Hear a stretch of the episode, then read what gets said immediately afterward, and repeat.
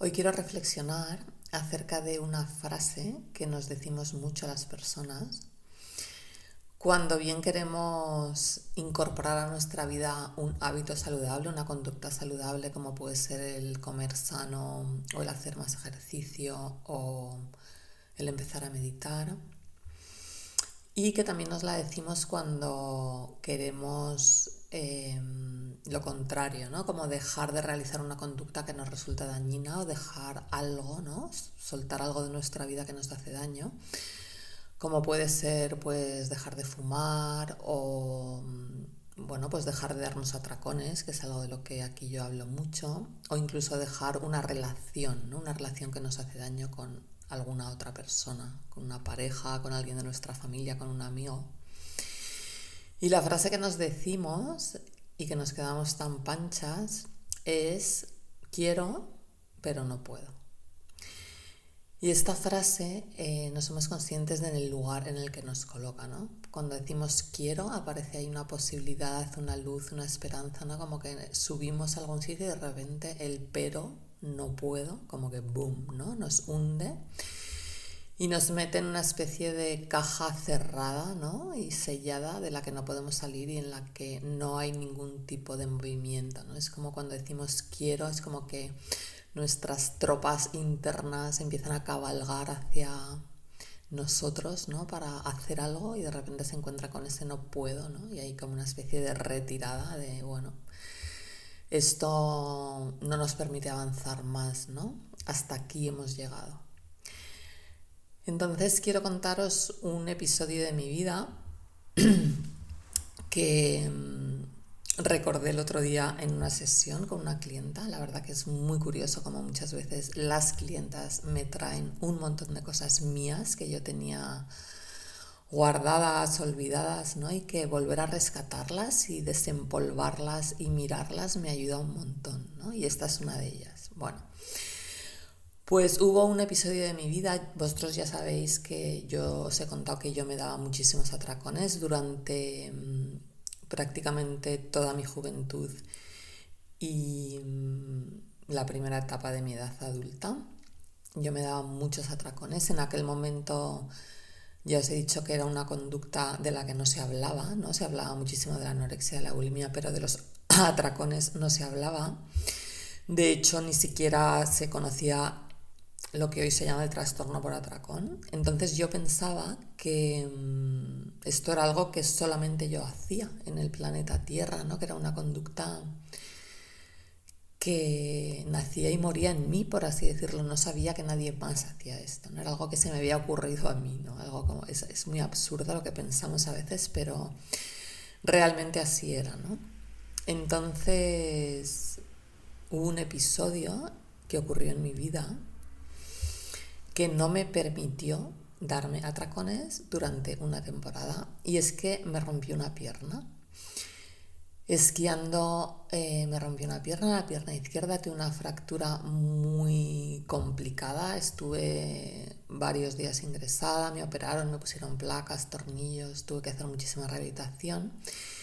Y como era una fractura tan complicada, eh, tuve que estar seis meses metida en mi habitación sin tener ningún acceso a la comida. O sea, me convertí en lo que se llama una persona totalmente dependiente, ¿no?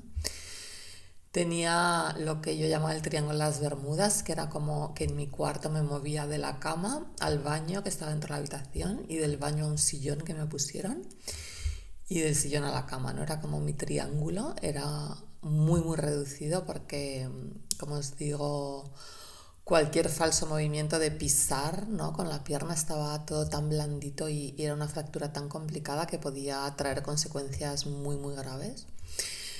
Entonces, bueno, eh, mi movilidad era muy reducida y no podía acceder a ninguna otra sitio de la casa, eh, como por ejemplo la cocina, ni podía salir de casa a comprar nada. Y eh, las personas que vivían conmigo, pues mis hijos, mi pareja, la chica que, entonces me ayudaba, pues me traían la comida. Y a mí no se me ocurrió, vamos, es que ni loca se me ocurrió pensar que por favor ir al chino a comprarme seis paquetes de donetes y ocho de doritos. O sea, es que ni siquiera se me cruzó por la cabeza esa posibilidad, ¿no? Es como que cuando todo tu ser sabe que no puedes, realmente accedes a eso que llevas toda la vida buscando, que es que no puedes de verdad, ¿no? Es como no puedo. Y cuando accedes a ese lugar, desaparece la lucha. Yo recuerdo ahora eh, aquel momento y no hubo ni un microsegundo de lucha, de, ay, me encantaría, pero no, pero ¿cómo lo hago? No, no, no, no, es que todo se alineó y no podía y no podía. Es como cuando, no sé, cuando, cuando fumas y te metes en un avión 12 horas y sabes que no puedes, pues no estás todo el vuelo y si voy al baño y si abro la ventanilla, es que ni se te ocurre, ¿no? Es como que ta todo se coloca, luego aterrizas y te enciendes un cigarro, que esa es otra cosa, ¿no? Que me pasó a mí. Pero la realidad es que cuando no puedes, no puedes, ¿no? Y yo es lo que estaba reflexionando, es que ese poder está en nosotros. Es un poder con el que venimos de serie. Es como un software que traemos instalado como seres humanos, pero que con el culebrón de la vida, con las historias que nos contamos, con los miedos, con las creencias, ¿no? Lo tenemos totalmente tapado, ¿no? Porque el otro es como mucho más interesante, ¿no? El, quiero pero no puedo, tiene un, componente como de drama, de misticismo, ¿no? que en el fondo yo creo que nos gusta. ¿no? Entonces eh, yo ahí me di cuenta que, o sea, no me di cuenta, me doy cuenta ahora, ojalá me hubiera dado cuenta entonces, de que sí pude no darme atracones, ¿no? que esta historia que yo me estaba contando no era verdad, quedó totalmente desmontada, pero que cuando salí de allí, como yo no fui consciente de nada de esto, de lo que os estoy contando, pues volví a mi vida anterior con todo y en ese todo estaban también los atracones. Porque como dice una frase que a mí me encanta, si no te haces presente en tu vida, tus viejos hábitos y tus viejos patrones decidirán por ti. Porque efectivamente no aproveché el momento, ni lo vi, o sea, pude hacer algo que llevaba toda la vida queriendo hacer y se me pasó por alto. Es que es alucinante como estas cosas nos pasan, ¿no? Como el hecho de no estar conscientes en nuestra propia vida hace que desaprovechemos oportunidades maravillosas ¿no? de crecimiento. Por eso es tan importante vivir en la conciencia, ¿no? vivir dándonos cuenta de nuestro mundo interior, ¿no? estando muy conectados con nosotros mismos. Entonces, em, mi siguiente reflexión es cambiar esta frase, darle completamente la vuelta y empezar a decirnos, en vez de quiero pero no puedo, puedo pero no quiero. Porque esto es mucho más real y esto nos coloca en un lugar en cierto modo más difícil, pero mucho más verdadero. El camino del quiero pero no puedo al puedo pero no quiero es el camino de la víctima a la responsabilidad. En el quiero pero no puedo hay una especie de mm, como de pensamiento mágico de que algo va a pasar ahí fuera, de que alguien va a venir a ayudarme, a rescatarme o de que esto pasará solo, ¿no? Hay una cosa de irresponsabilidad total, de victimismo, de, de estoy como atada de pies y manos, me hago pequeñita, ¿no? Como que esto no depende de mí de alguna manera, ¿no? Mientras que en el puedo, pero no quiero, hay responsabilidad y ahí estoy yo sola, ¿no? Ahí, ahí ya no va a venir nadie a salvarme, ahí ya no va a desaparecer sola la conducta, ahí estoy yo conmigo misma y con mis elecciones, ¿no? Aquí en el puedo, pero no quiero, hay camino, ¿no? Así como en el otro lugar no había ningún camino, aquí hay un camino, ¿no? Hay un camino de hacerme preguntas de, pero ¿por qué no quiero, ¿no? ¿Qué es lo que me pasa para no querer? Y en esas respuestas podemos empezar a abrir, ¿no? Eh, posibilidades de cambio.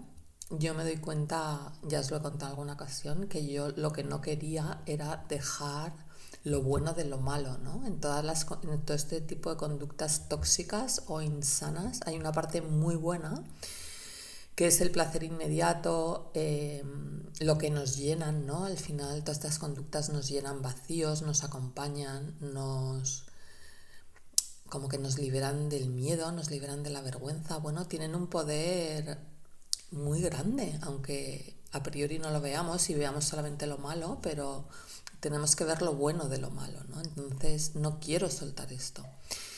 Y no quiero soltar esto porque esto es lo conocido para mí, esto es lo que yo conozco, esto aunque me esté haciendo daño es un lugar en el que yo me siento segura.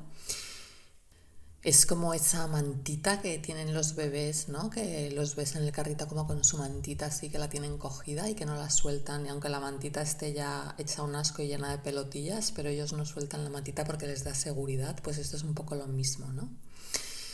Y lo que hay al otro lado de dejar la conducta, de alguna manera es desconocido. Y aunque intelectualmente sí podemos percibir que puede ser algo mejor, el camino hasta llegar ahí también sabemos que es un camino difícil, ¿no? Es un camino en el que nos vamos a encontrar obstáculos, en el que vamos a darnos de bruces con la incertidumbre, ¿no? De, de qué me va a pasar, ¿no? ¿Qué me va a pasar si dejo de fumar? ¿Qué me va a pasar si dejo de darme atracones? ¿Qué va a ser de mí si dejo esta relación? ¿no? Es como que, ay, ay, ay, no solo de pensarlo se me abre aquí una especie de vacío, una especie de precipicio al que me asomo y digo, no, no, quita, quita.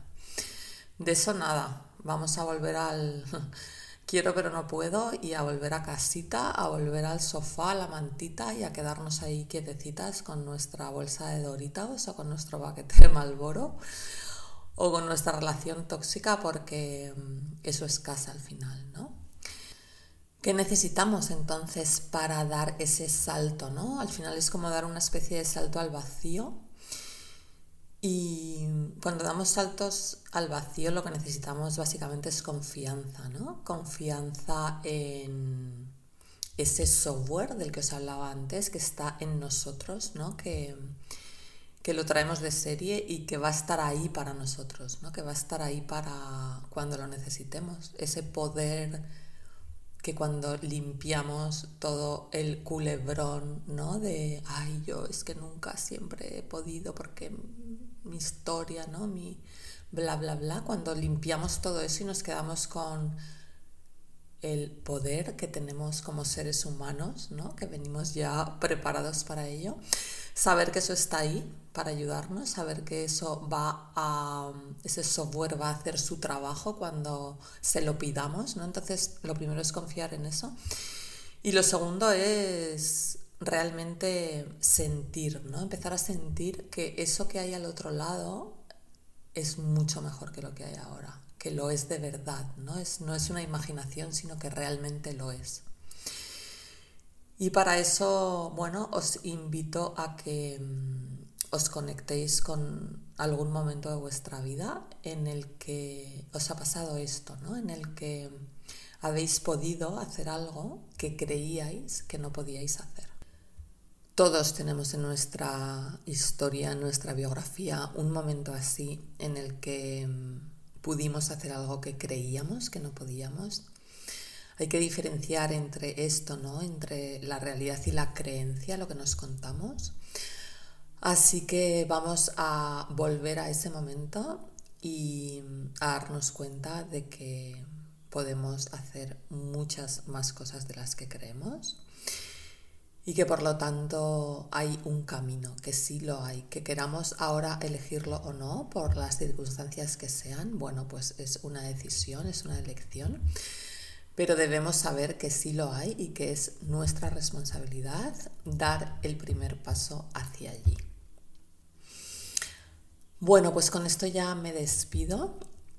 Em, quería recordaros que si necesitáis ayuda con vuestra relación con la comida, si estáis pasando un momento de dificultad, de que os estáis dando atracones, que mm, estáis utilizando la comida para gestionar vuestras emociones, em, que quizás yo pueda ayudaros.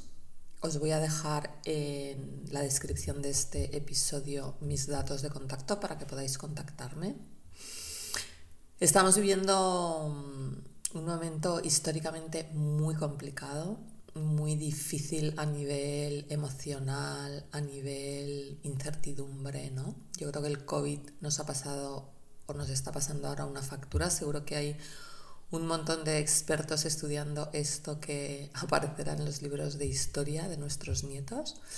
Pero la realidad es que ahora mismo estamos todos como muy revueltos emocionalmente y necesitamos más ayuda de la normal, ¿no? Entonces, si necesitas trabajar en ti, si necesitas acompañamiento para, bueno, pues para ver, ¿no? Para hacerte preguntas que tú solo no puedes hacerte, ¿no? Para entrar en ti, para mm, mover, ¿no? Eso que está ocurriendo dentro de ti y poder observarlo desde un sitio de más conciencia para poder actuar, pues me encantará acompañarte en este camino.